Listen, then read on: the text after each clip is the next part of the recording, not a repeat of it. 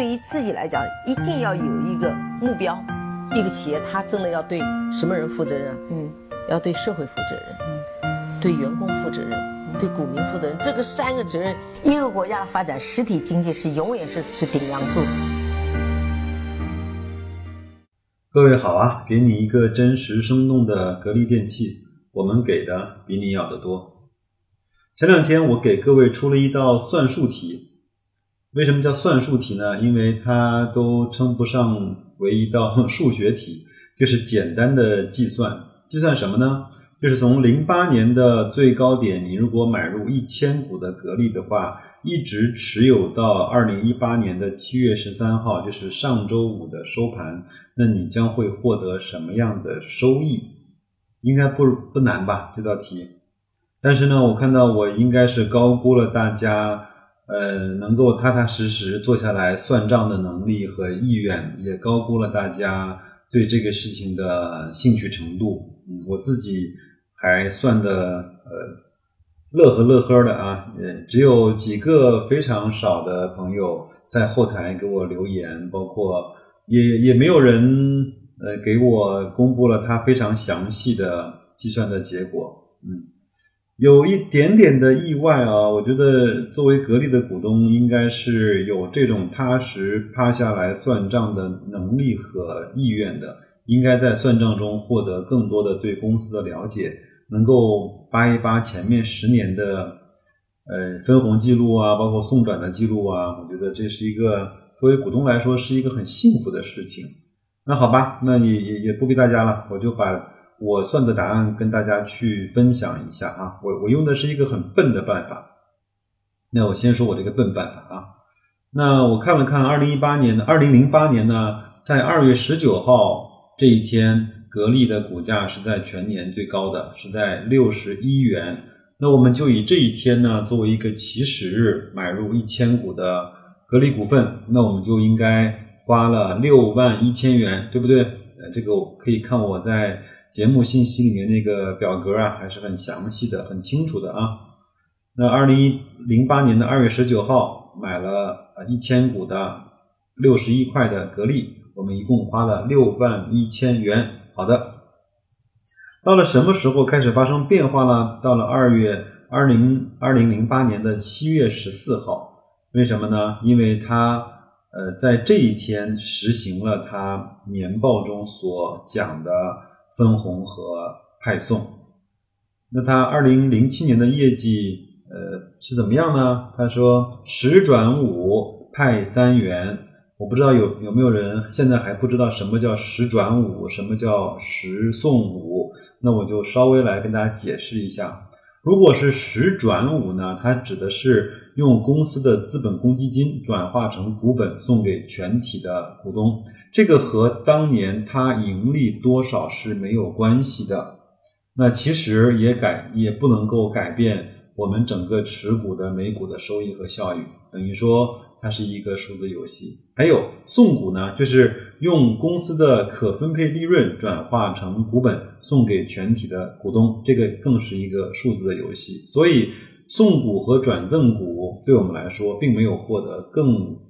呃，更明显的收益啊，那那什么叫派三元呢？就是派现金，派现金就是指呃用公司的可分配利润送给全体股东，但是呢，这个是要扣税的啊。那所以我们来看一下，那零七年它是十转五股派三元，那我们开始呢，我讲的稍微详细一些啊。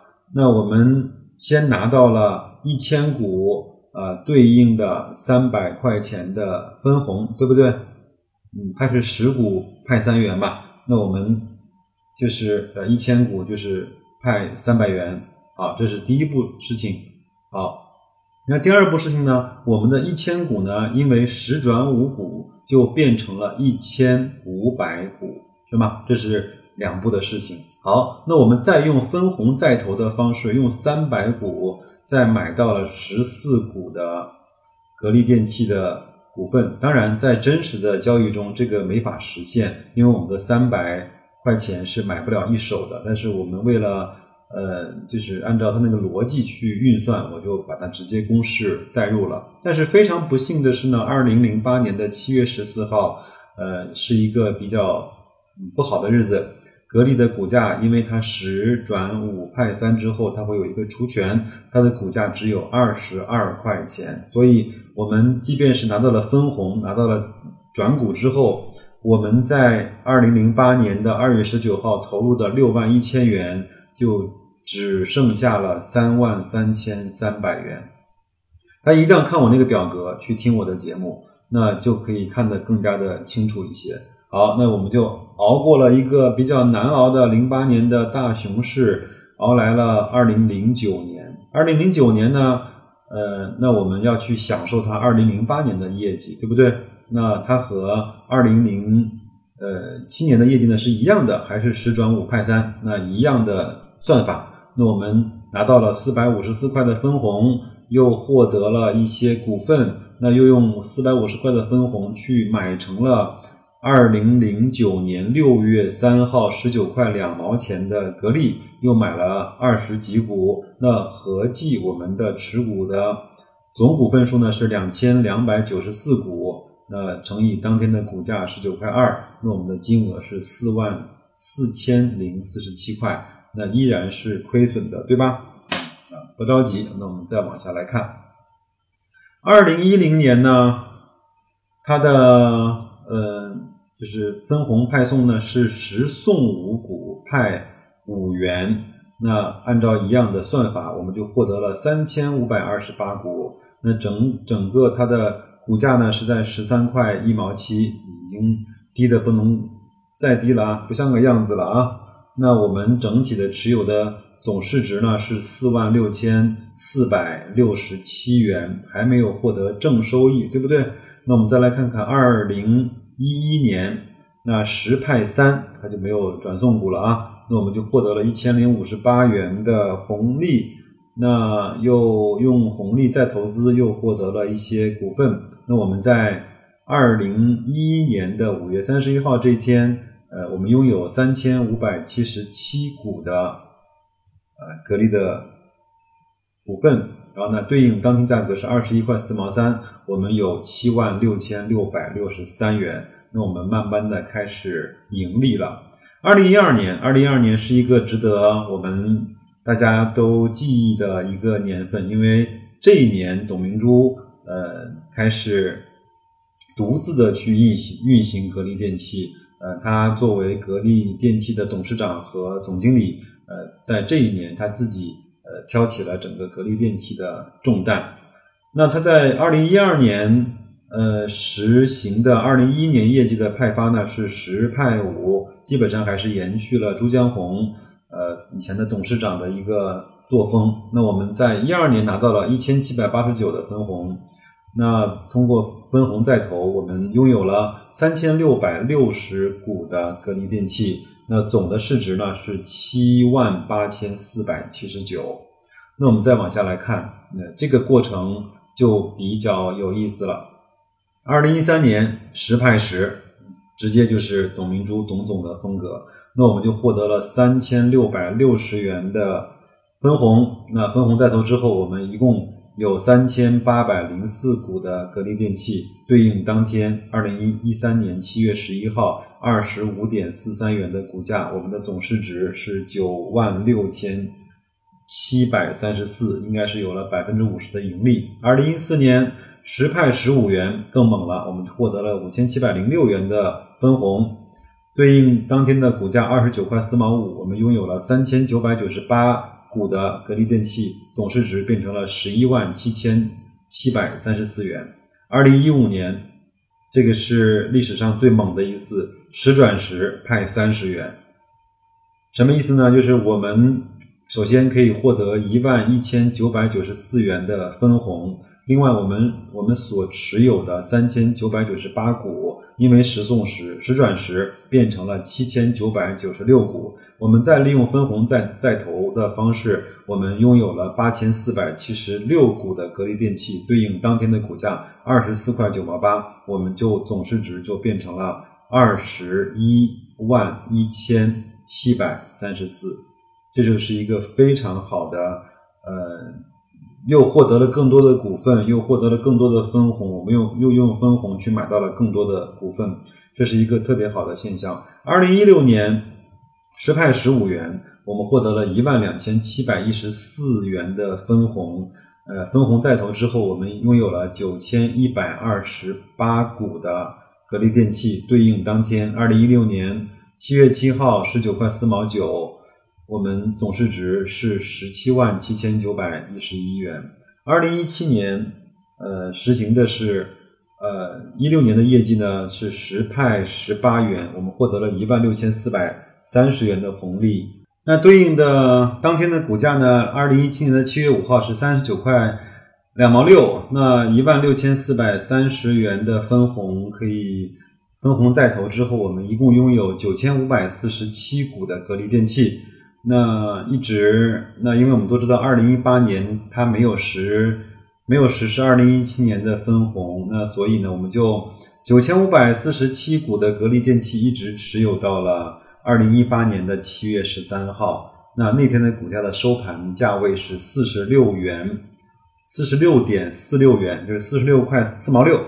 那对应的市值呢是四十四万三千五百五十四。那这就是我啰啰嗦嗦啊，把那个从零八年高点一直买入格力电器，到了二零一八年的七月十三号，整个的情况。跟大家做了一个分享跟汇报，呃，我觉得大家有空可以把我这张表格呢，可以去看一看，看看哪些地方有没有错误的地方，麻烦帮我指出来。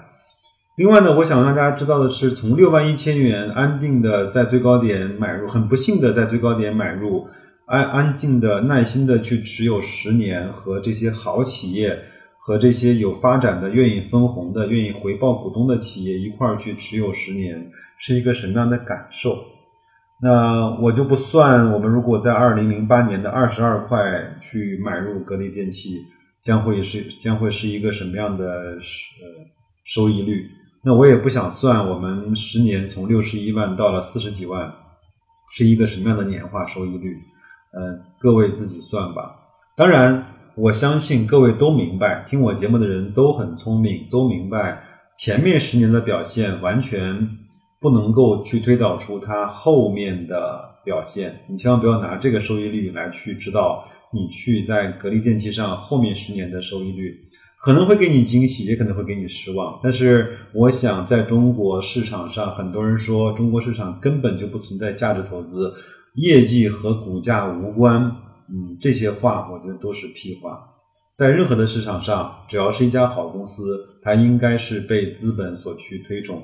好公司在时间的呃长河里面是跟你做朋友的，那差公司、骗人的公司、那些管理层很糟糕的公司，在时间长河里面是跟你做敌人的。那即便你错过了十年前的格力电器，即便你错过了五年前的呃贵州茅台，那我在想，呃，是不是应该我们在现在市场不是那么好的情况下？还是转回头去，应该关注在各个行业做的最好的龙头。那这些龙头在未来的十年，是不是还有机会去当成龙头，还能够非常好的发展下去？呃，它有可能不能够持续前面十年非常高的增长率，那它能不能在这个市场上依依然很赚钱，依然有定价权？它暂时还不会后面。还不会被他后面的老三、老四、老五、老六去那么快的去颠覆。如果你认可了这样的现象，那有可能你就能够在这个市场上能够呃敢买呃敢持有呃敢去和好公司为伍，和好公司所在的行业这种好生意去为伍。那也可以请大家按照这个方式去算一算，如果你手里面这些。呃，或者是你最重仓的这些股票，你如果跟它一块儿成长十年，它会给你什么样的回报？那很多人说分红不重要啊，这个，但但是我们看一看，我我并没有算那个分红，没有再投那个方式啊。分红再投，我认为就是很好的把钱又交还给了那个公司，去让它去做运转。如果你发现这个公司不再很快速的增长，它只能够每年固定的赚那么多钱，它就只能够分分给你那么多分红的话，那这个时候你的分红可能就没有必要再投回去做分红再投，那你就可以自己把它拿过来去做生活。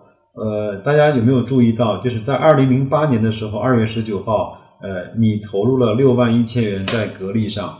那它虽然二零一八年没有分红啊，但是二零一七年你已经拿到了一万六千四百三十元的分红。如果它二零一八年的每股分红是一块钱的话，半年分红啊是一块钱的话，你就可以拿到九千五百四十七元。如果它嗯没有那个就是一些幺蛾子发生，二零一八年还是正常分红的话，我相信它可以分到两块到两块二。那这样的话，你就可以收到两万元以上的分红。那你会发现，你用不了两三年，就把你在十年前投的所有的本金，通过分红的方式就已经拿了回来。那这个时候，格力电器在你手中已经是一个没有成本的，还能够持续下蛋给你的金鸡。那你就应该呵护好呵护好这只鸡，千万不要去做那个杀鸡取卵的事情。有可能这一期的节目大家听得很无趣，因为很多都是我在报数字。但是我想通过这样无趣的实验和计算，给大家带来一个有趣的投资的方法，嗯，能够帮大家去更淡定的去跟好公司在一块儿去生长。那就这样，再见，各位。